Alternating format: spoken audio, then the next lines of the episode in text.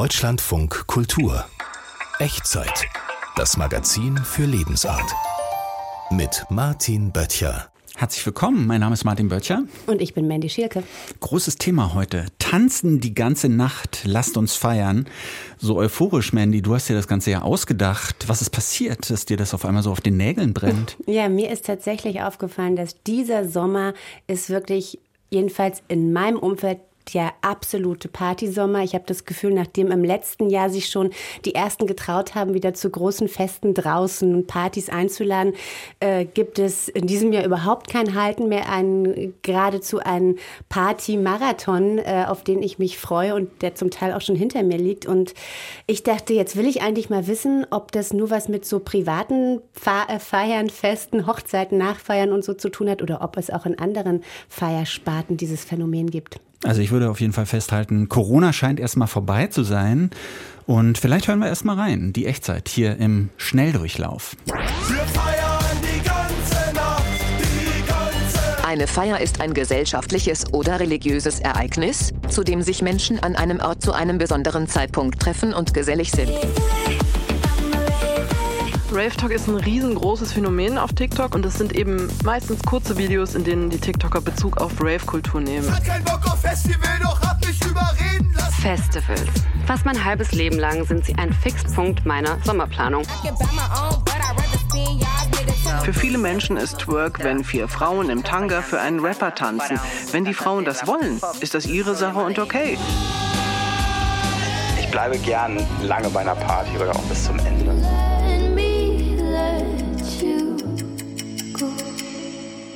Ein Thema, vier Facetten. Tanzen die ganze Nacht, lasst uns feiern. Das erwartet uns also heute. Es geht auch gleich los. Und zwar hören wir von Festivals, die so unglaublich teuer geworden sind. Aber ich meine, alles wird teurer. Warum nicht auch die Festivals, oder? Ja, auf jeden Fall. Die werden natürlich auch deshalb teurer, weil es inzwischen einfach so viel Equipment gibt und so zusätzliche Leistungen, die auch noch so ein Relikt aus dieser Corona-Zeit sind, die, auf die man irgendwie nicht mehr so richtig verzichten will. Und es gibt ganz schön viele Kredite, die diesen Festivalbetreibern auch noch so im Nacken sitzen. Und das äh, spüren natürlich die Festivalbesucher auch ähm, in ihrem Portemonnaie. Und da sie ja auch lange ohne auskommen mussten, verändert sich da jetzt so ein bisschen was? Wir haben unsere Kollegin Laura Aha losgeschickt. Die ist sowieso unglaublich viel unterwegs, aber sie hat sich mal auf den Festivals umgehört, was da 2023 gerade so passiert. Es ist jedes Mal ein Highlight für den Sommer, auf das ich mich freue, was mir ermöglicht, ein bisschen in einer Parallelwelt zu sein pure Ekstase und irgendwie auch ein Raum, in dem man Kind und erwachsene Person zugleich sein kann. Festivals. Fast mein halbes Leben lang sind sie ein Fixpunkt meiner Sommerplanung. Was haben meine Freundinnen und ich uns im Corona-Sommer drauf gefreut, endlich wieder auf dem Acker feiern zu dürfen. Aber jetzt, wo es wieder geht, sieht die Sache doch irgendwie anders aus. Ich bin jetzt Mama und habe nicht mehr so viel Zeit, auf viele verschiedene Festivals zu gehen. Als eine der wenigen Ü40 in unserem Freundeskreis merke ich, dass Komfort äh, schon eine sehr, sehr wichtige Rolle spielt. Und wenn ich da irgendwie jetzt nicht die Möglichkeiten habe, mit einem Wohnwagen, Bulli oder nebenan mir eine Hütte zu mieten, fahre ich auch gerade nicht auf ein Festival. Der Stellenwert von Festivals hat sich verändert. Nicht nur in meinem Freundinnenkreis. Auch für die Festivals selber ist 2023 einiges anders. Inflation, Kredite aus der Corona-Zeit und gestiegene Produktionskosten zwingen VeranstalterInnen, die Ticketpreise deutlich anzuheben unter 200 Euro geht dieses Jahr fast gar nichts mehr. Wenn ich an meine Studiezeit zurückdenke, wäre das definitiv nicht drin gewesen. Tatsächlich ist aber die jüngere Zielgruppe gar nicht die, die Veranstaltenden aktuell so viel Sorge bereitet, erklärt mir Johanna Stark. Sie ist Sprecherin des Arbeitskreises Festivalkombinat. Das ist ein Zusammenschluss deutscher FestivalveranstalterInnen. Und sie beobachtet, dass es gar nicht die Frage ist, eben, wie kriegen wir eine jüngere Zielgruppe her, sondern wie halten wir unsere alten Häsinnen eigentlich? Die alten Häsinnen, das sind wir, traditionelle Festivalfans in ihren 30ern, die während der Pandemie gemerkt haben, dass man den Sommer auch ohne Dixie-Klo, drei Tage wach und schreiende ZeltnachbarInnen ganz gut rumkriegt. Und die sich jetzt fragen, warum tue ich mir das nochmal jedes Jahr an? Klar, Wegen der Musik natürlich. Aber ganz ehrlich, wenn man sich in diesem Jahr die Line-Ups, also die Bands, die auf Festivals auftreten, anschaut, dann sieht da schon ziemlich vieles relativ ähnlich aus. Das bestätigt mir auch Johanna Stark. Ja, das kommt dadurch, dass die Gagen aus dem Ausland auf jeden Fall gestiegen sind. Was damit passiert ist, dass Festival-Line-Ups in Deutschland sich sehr viel ähneln, aus dem Grund, dass deutsche KünstlerInnen natürlich günstiger sind. Das heißt, allein durch einen Line-Up sticht ein Festival dieses Jahr fast nicht mehr hervor. Verdammter Skinner.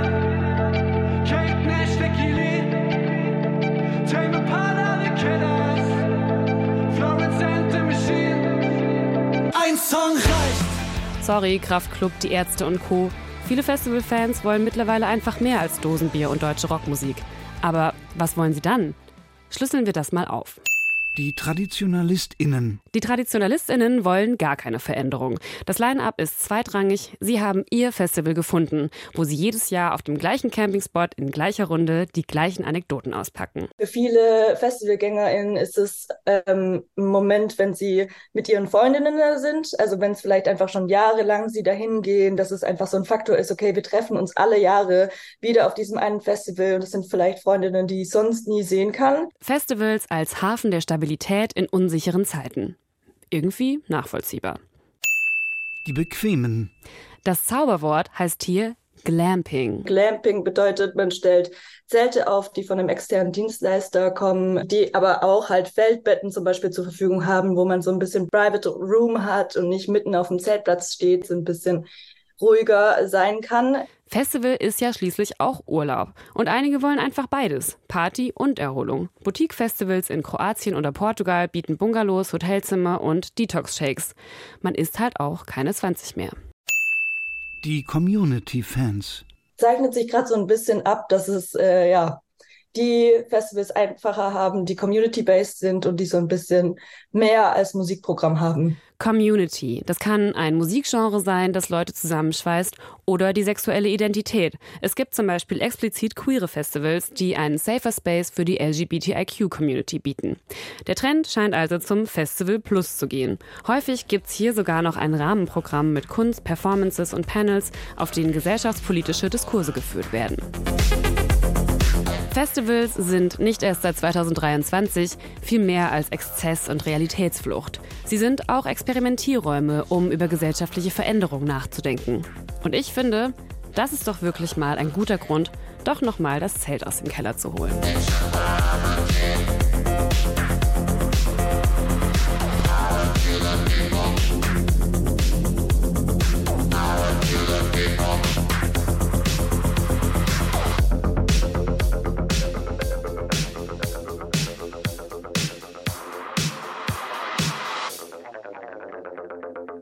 Ich habe gar kein Zelt. Ja. Übernachten beim Festival ist auch nichts für mich und daran merkt man vielleicht auch, dass man nicht mehr 20 ist oder so. Du hast natürlich noch ein Zelt, ne, Mandy? Ich habe auf jeden Fall ein Zelt, weil ich das auch in den Ferien auf jeden Fall mitnehme auf meiner Reise, die mich dieses Jahr nach England führen wird. Und da ich nicht so viel Geld habe, überall in irgendwelchen Hotels und Bed and Breakfast mit einer vierköpfigen Familie zu schlafen, packen wir auf jeden Fall hin und wieder das Zelt aus. Nächstes Thema hier bei uns in der Echtzeit, das Twerken. Auch das ist ja irgendwie Teil des Feierns und des Ausgehens. Twerken, für alle, die dies nicht wissen, es hat was mit dem Hintern zu tun. Der wird irgendwie geschüttelt und gedreht. Ich kenne es eigentlich nur so aus Hip-Hop-Videos. Äh, Cardi B und Nicki Minaj und sowas haben das gemacht. Gibt es schon länger? Was hat dich, Mandy, jetzt dazu bewogen, das Thema hier in die Echtzeit zu holen? Vor allem deshalb, weil unsere Kollegin in Barcelona, Julia Macher, mir davon erzählt hat und ganz begeistert war. Ich muss dazu sagen, Twerken, also diese Art, äh, den Po ähm, auch ziemlich sexy zu schütteln, ich kann das nicht. Ich habe es auch noch nicht gelernt. Ähm, aber Julia wollte es unbedingt mal ausprobieren. Mhm. Und sie hat dazu einen Kurs besucht in Barcelona. Mich hat als erstes interessiert, ja, was das eigentlich ist, Twerken. Ist die Frau da ein sexualisiertes Objekt oder hat das auch was mit Empowerment zu tun? Also ich tendiere eigentlich eher zum zweiten, aber möchte noch eine dritte Option einbringen. Ich habe es ausprobiert und äh, mir hat es sehr großen Spaß gemacht. Das ist ja sowieso immer am besten, selbst erstmal etwas ausprobieren, bevor man dann das Urteil fällt. Wo warst du denn genau? Also ich war in Barcelona im Stadtviertel Gracia bei Ana Chinchilla. Das ist eine Kolumbianerin, die dort in so einem Kunst- und Kulturzentrum unter dem Motto Twerk Your Life unterrichtet. Und ich war bei der letzten Stunde des fortgeschrittenen Anfängerkurses vor der Sommerpause. Twerken ist zuerst in New Orleans bekannt geworden, aber mittlerweile in der ganzen Welt zu finden. Mit was für Leuten hast du dich denn da in Barcelona dem Twerken genähert? Ja, das waren alles Frauen, zwölf Frauen, so Ende 20 bis Mitte 30. Die sind eigentlich alle mehr oder weniger zufällig zum Twerken gekommen. Die eine, weil sie einen Gutschein zum Geburtstag geschenkt bekommen hat zum Beispiel, oder eine andere, weil sie jemanden hat tanzen sehen und es auch ausprobieren wollte. Und der größte gemeinsame Nenner war vielleicht der Wunsch oder die Freude am Tanzen, an der Bewegung, an einem geschützten Ort, an so einem Safe Space auszuleben. So haben das zum Beispiel Martha Martha und Nur erzählt. Ich fand die Bewegungen toll, aber am Anfang hat mich dieser ständige Blick in den Spiegel eingeschüchtert. Aber ich habe sofort gemerkt, wie viel Spaß das macht. Wir beurteilen uns hier nicht gegenseitig, sondern ermuntern uns, wenn eine ihren Hintern besonders gut bewegt. Und dass wir hier nur unter Frauen sind, ist angenehm. Niemand guckt, wenn wir halbnackt rumlaufen ens movem, ens toquem. El cos de la dona s'ha sexualitzat sempre, per tant... Frauenkörper werden immer von außen sexualisiert. Aber hier kann ich meinen Körper genießen, mich an ihm freuen. Ich nutze ihn nicht, um einen Mann zu verführen, sondern nur für mich selbst. Eine weitere Gemeinsamkeit der Frauen war, dass eigentlich alle erzählt haben, dass sie im Freundes- und Bekanntenkreis manchmal so ein bisschen komisch angeschaut werden, wenn sie von ihrem Hobby erzählen. Das kann ich total verstehen. Twerken ist so offensichtlich sexuell aufgeladen und ja, was würdest du sagen? Deswegen haftet diese Art von Tanz dann vielleicht auch was Negatives an, so eine Art Stigma? Ich glaube schon. Also diese Bewegung, dieses Beckenruckeln und Po-Wackeln, das ist einfach was sehr Sexuelles. Wir standen da zu zwölf vorm Spiegel und haben auf Annas Kommando das Becken mal in die eine, mal in die andere Richtung geschwenkt oder sind so hintern ganz tief in die Hocke. Das geht übrigens nur, wenn man wirklich mit beiden Beinen fest auf dem Boden steht und darin liegt für Anna das eigentliche Potenzial des Twerks como concentras toda tu atención en la pelvis, en el movimiento de la pelvis. Beim Twerken konzentrierst du dich ganz auf dein Becken, dein Zentrum. Du musst dich dazu verwurzeln.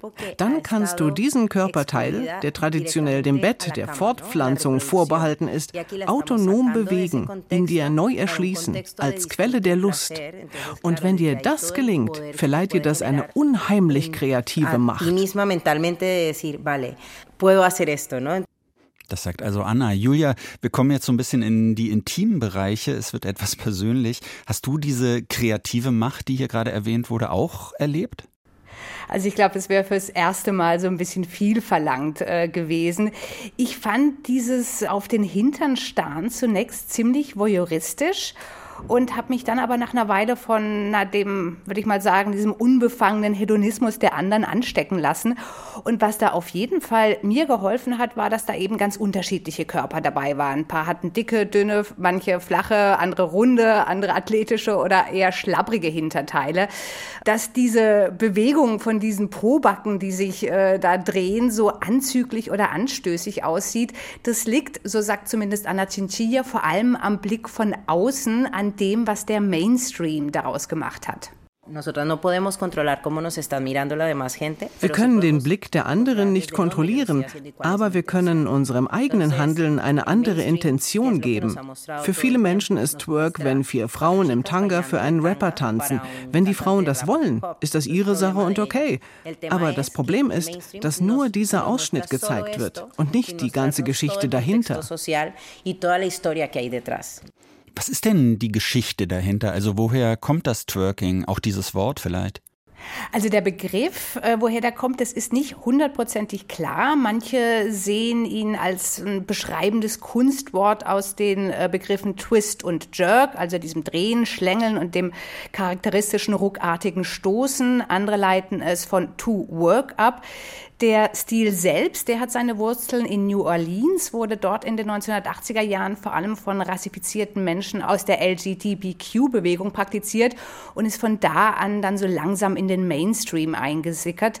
Ursprünglich äh, stammen diese Tanzbewegungen wohl aus Afrika, von wo aus sie dann mit versklavten Menschen nach Amerika kamen.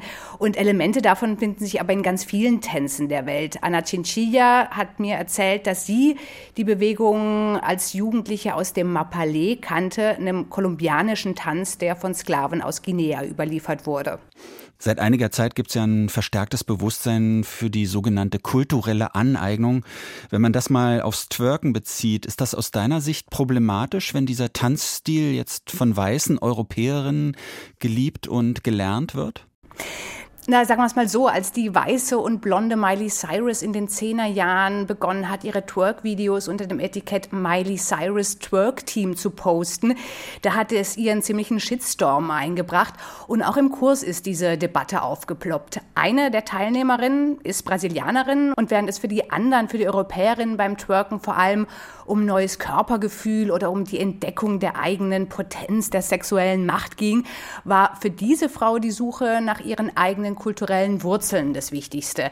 Anna Chinchilla hat auf die Frage, dürfen privilegierte weiße Frauen twerken, eine sehr salomonische Antwort. Wenn wir anerkennen, dass Twerk in seiner Entstehung eben auch durch Kolonialismus, Rassismus, Homophobie, Frauenfeindlichkeit, Klassismus, kurz durch das Patriarchat geprägt wurde, dann kann ich mich dazu verhalten.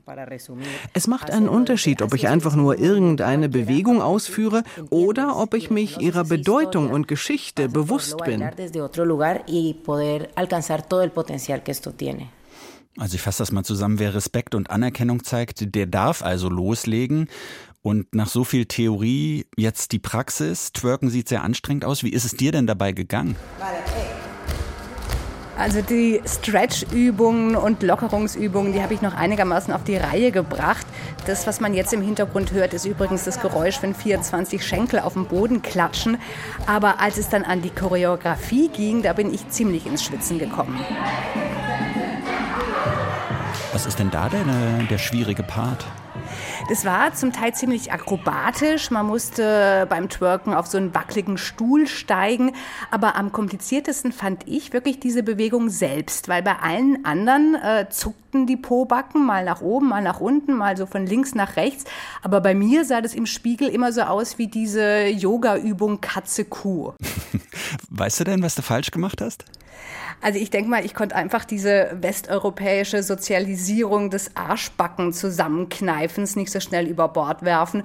Und das ist, sagt Anna, ein ziemlich klassisches Phänomen. Beim Ballett oder anderen europäischen Tänzen muss die gesamte Körpermitte inklusive Beckenboden angespannt sein. Hier aber muss der Hintern und der Beckenboden locker sein und nur der Bauch angespannt los abdominales. Und jetzt, Julia, bleibt es bei deinem kurzen Ausflug in die Welt des Türkens oder steigst du voll ein, nachdem du verstanden hast, wie es geht? Naja, ich muss noch mal ein bisschen überlegen. Also ich habe mich aber auf jeden Fall in den Tagen danach erwischt, dass ich äh, beim Kaffee kochen oder beim Telefonieren immer mal wieder versucht habe, so mit dem Po zu wackeln. Aber bevor ich diese Entscheidung treffe, muss erstmal der Muskelkater ganz nachlassen, denn den gab es als kleines Souvenir dazu. Theorie und Praxis des Twerkens. Vielen Dank, Julia Macher. Bitte, gerne.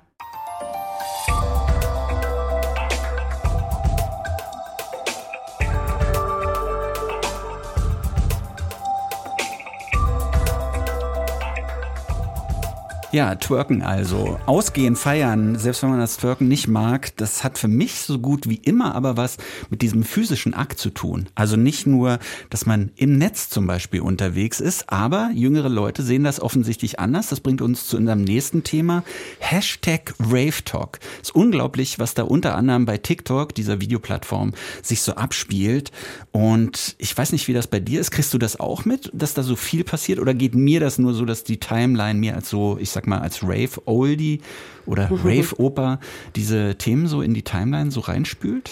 Also tatsächlich bin ich darauf auch nur gestoßen, weil mir eine Kollegin davon erzählt hat, davon, wie groß das inzwischen geworden ist, diese Plattform, auf der ja junge Techno-Fans ihr Ausgeleben inszenieren. Und mich hat das deshalb interessiert, weil das eine Facette des Feierns ist, das mit mir persönlich eigentlich gar nicht so viel zu tun hat. Aber wie das ja bei uns ist in der Echtzeit, wo wir uns ein Phänomen immer aus vier Perspektiven anschauen, fand ich es total wichtig, äh, auch da mal hinzugucken. Über diesen Hashtag RaveTalk, genau, du hast es schon gesagt, haben wir mit einer Kollegin gesprochen oder ich habe mit einer Kollegin gesprochen, nämlich mit unserer Social Media Redakteurin Karen Miesenberger. Bonjour. Für mich so als Clubgänger mit langer Vergangenheit, man könnte auch sagen ein alter Raver, da ist das schon interessant, wie viele Videos jetzt da gerade ums Auflegen, ums Tanzen, Mode etc. bei TikTok zu sehen sind und dann natürlich auch bei den anderen Social Media Plattformen, weil die TikTok Videos, die wandern ja dann weiter. Vielleicht erstmal zur Einordnung, was passiert auf Rave Talk. Rave Talk ist ein riesengroßes Phänomen auf TikTok und auch schon seit ein, zwei Jahren auf jeden Fall. Ähm, unter diesem Hashtag, wenn man danach sucht, gibt es 3,4 Milliarden Aufrufe. Also es ist eine Riesennummer. Und ähm, es ist auch nicht nur auf Berlin beschränkt. Also ich werde jetzt gleich viel über Berlin sprechen, aber das ist nicht der einzige Spielort, sondern es gibt auch viel Content aus den USA und es sind eben meistens kurze Videos, in denen die TikToker Bezug auf Rave-Kultur nehmen. Also zum Beispiel zeigen, was für Outfits ziehe ich an, bevor ich feiern gehe. Also wie mache ich mich fertig zum Feiern gehen. Und auch so Vorher-Nachher-Videos. Und eine Person, die diese Videos teilt, ist Johanna Buchmann. Tada, mein super basic Berghain-Outfit. Ich habe einfach quasi Sport-BH mit Cutouts an, eine Radlerhose, die ihr so wahrscheinlich in jedem zweiten Klamottengeschäft findet. Dazu trage ich Boots, das würde ich tatsächlich auch empfehlen, weil dort einfach Dinge auf den Boden liegen, wo ich nicht so gerne mit Sneakern reintreten würde. Ja, in diesem Video schreibt sie drunter, so kommst du ins Berghain, also so hat sie es betitelt und die teilt eben, sie ist so ein bisschen die Ausnahme aus dieser Rave-Talk-Kultur, weil sie teilt jetzt neben ihren Rave-Inhalten, also wie sie ins Berghain geht, was sie ja gerade beschrieben hat, was sie dann so anzieht, auch Sachen zu Klimaaktivismus. Aber die berühmteste Person, die diese, diese TikTok, äh, Rave-Talk-Ästhetik vertritt, ist wohl Stella Bossi.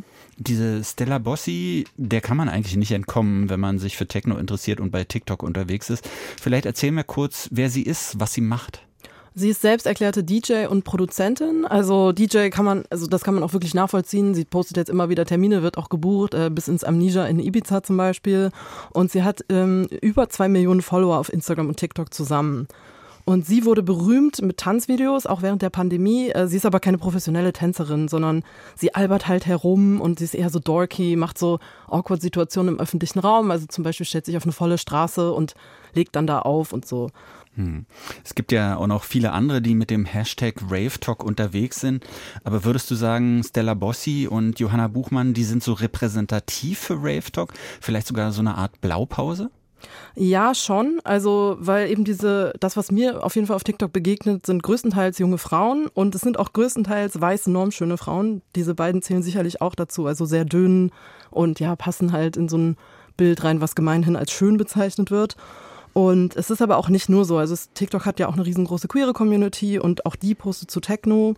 Und ähm, ja, bei Stella Bossi kann man auch sagen, dass sie diese Ästhetik total kapitalisiert hat. Also sie verdient da jetzt auch Geld damit als DJ und hat auch ein Label gegründet, aber ja, und ihr Signature Move ist so ein bisschen, dass sie auch in ihren Videos überhaupt nicht spricht. Also sie hat sich schon eine sehr konsequente Persona ausgedacht. Ähm, und sie hat aber auch ein, ein Zitat ist mir im Kopf geblieben. Sie hat dem Face Magazine ein Interview gegeben und da hat sie gesagt: Nehmt euch nicht zu ernst, tanzen hat keine Regeln, das Leben ist kurz, habt Spaß, hört mehr Techno, dann wird die Welt zu einem besseren Ort. Denn im Gegensatz zum Rap gibt es keinen Gangster-Techno. Und dieses Zitat entkontextualisiert ja total die Geschichte von Techno auch als schwarze Musikrichtung aus Detroit. Und das ist halt sowas, was sich auch voll durch ihre Performance zieht und teilweise auch durch äh, Rave Talk. Hm. Techno ist ja insgesamt ein kompliziertes Feld für Clubgänger, manchmal das einzige, was im Leben zählt. Aber eigentlich ist das Underground-Musik, die so gut wie nie zum Beispiel im Radio läuft oder die im Leben der nicht ravenden Menschen spielt die normalerweise keine Rolle. Wieso ist Hashtag RaveTalk trotzdem so ein, so ein Riesentrend? Ich habe das Gefühl, dass darin sich auch so eine Sehnsucht kanalisiert, die während der Pandemie halt nicht möglich war für diese sogenannten jungen Leute, wie ich als Berufsjugendliche sagen würde.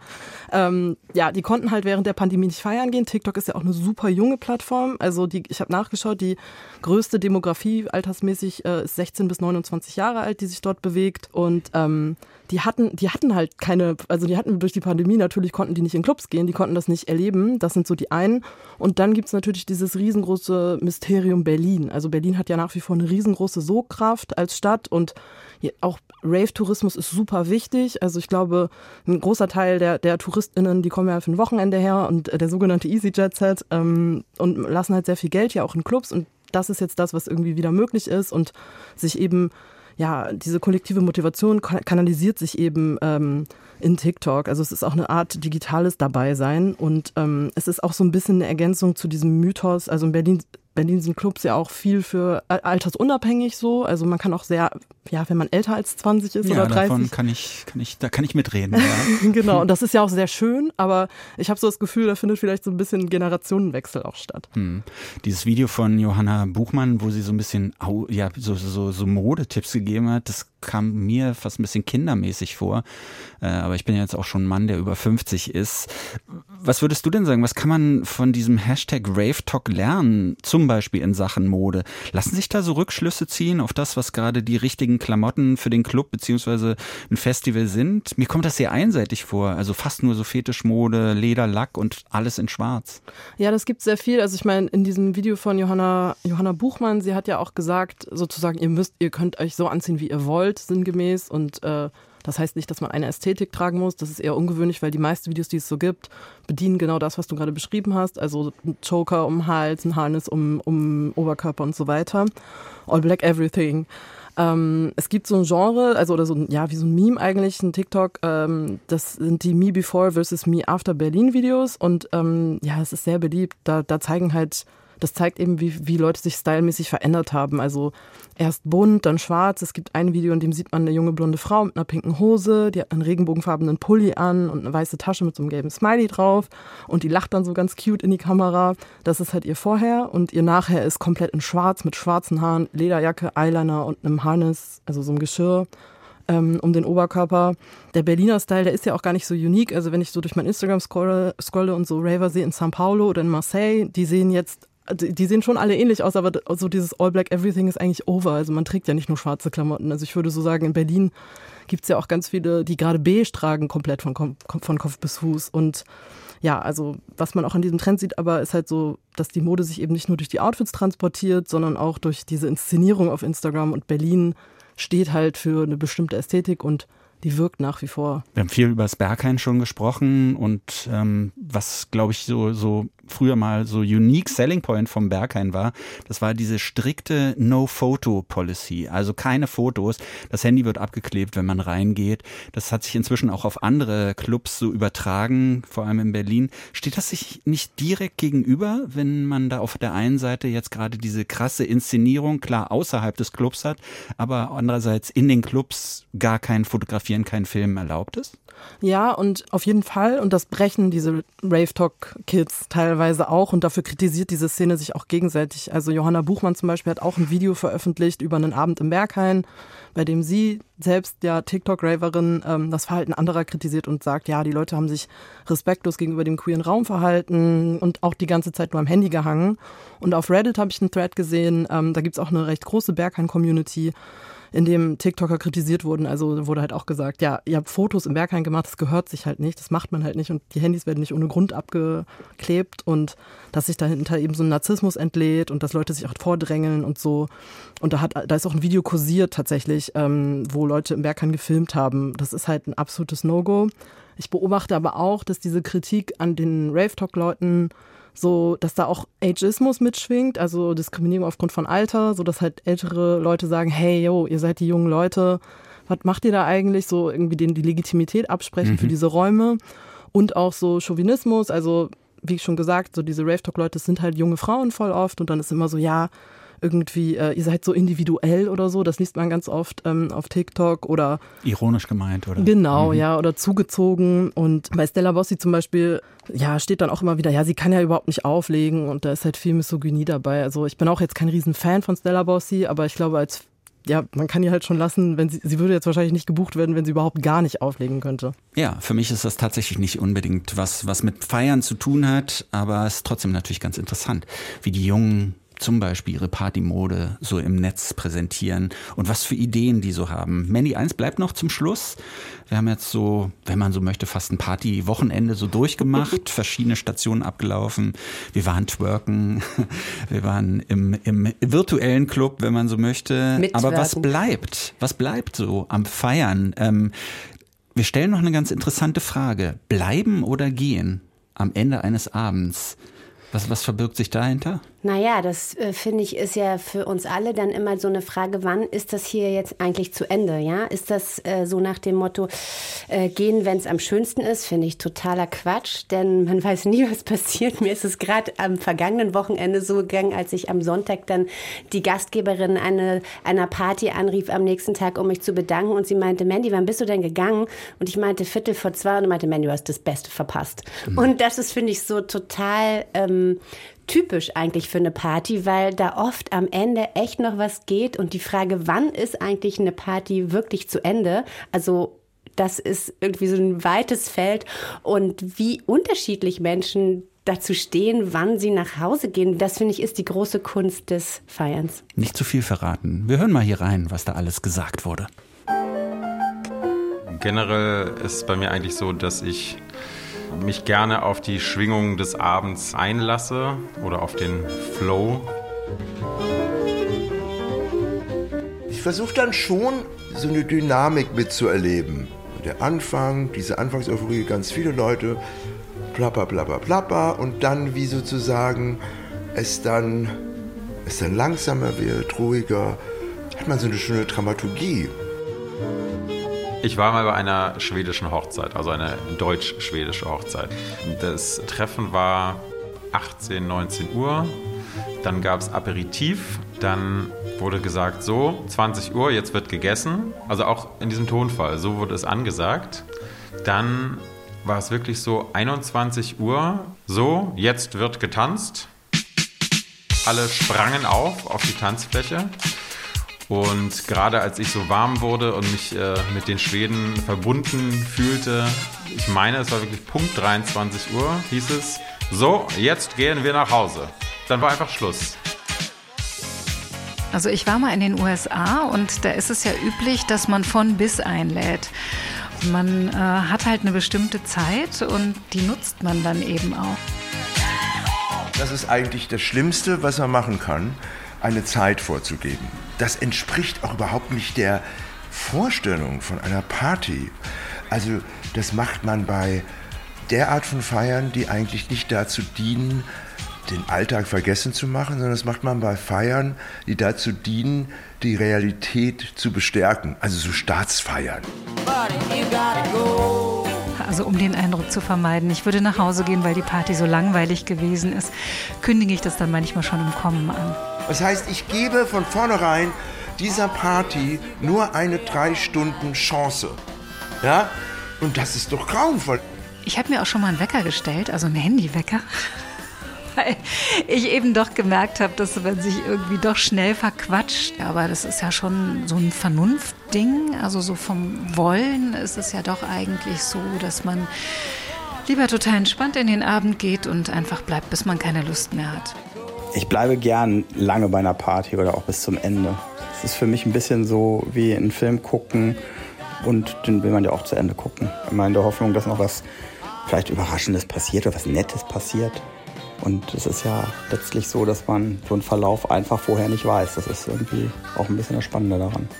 Ja, wenn es dann schön ist und ich mich wohlfühle, dann bleibe ich auch gerne lange und auch gerne bis zum Schluss weil beim Schluss ich immer so ein bisschen das Gefühl habe, als würde so die Essenz des Abends übrig bleiben.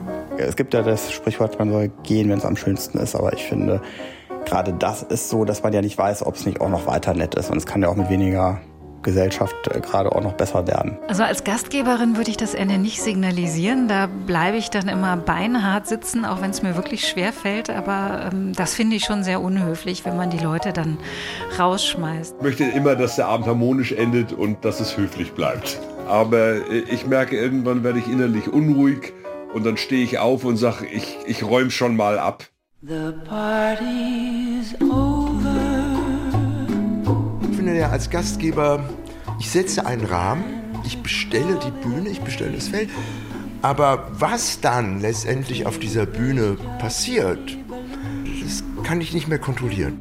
Ich habe auch schon mal gesagt, okay, ich gehe jetzt ins Bett, ja, und dann bleiben die anderen halt da. Das ist ja auch in Ordnung.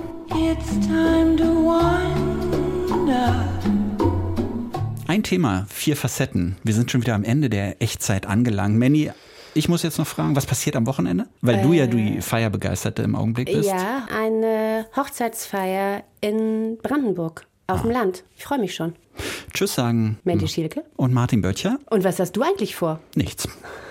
Okay, aber du hast ja zum Glück Rave Talk für dich. Ich habe Rave Talk für mich und man könnte ja zum Beispiel Radio hören. Ja, ne? unbedingt. Ja, deshalb vielleicht noch ein paar Hinweise zum Schluss. Man kann uns ja nicht nur als Podcast hören. Es gibt ja die Echtzeit in unglaublich vielen Episoden und Ausgaben mit immer einem großen Oberthema, sondern man kann uns natürlich auch im Radio hören, jeden Samstag zwischen 16 und 17 Uhr. Dann natürlich auch noch mit Musik im Deutschlandfunk Kultur. Kann man ein bisschen tanzen dabei? Unsere Serie ist da auch noch drin, ne? die aber natürlich auch einen eigenen Serienpodcast hat. Findet man auch da, überall dort, wo es Podcasts gibt. Ja, und falls Sie jetzt das Gefühl haben, ich habe auch da so ein Thema im Kopf, das sollten die Leute da von der Echtzeit mal unbedingt aus vier Perspektiven beleuchten, dann schreiben Sie uns gerne an echtzeit.deutschlandfunkkultur.de. Vielen Dank fürs Zuhören. Bis zum nächsten Mal. Tschüss. Tschüss.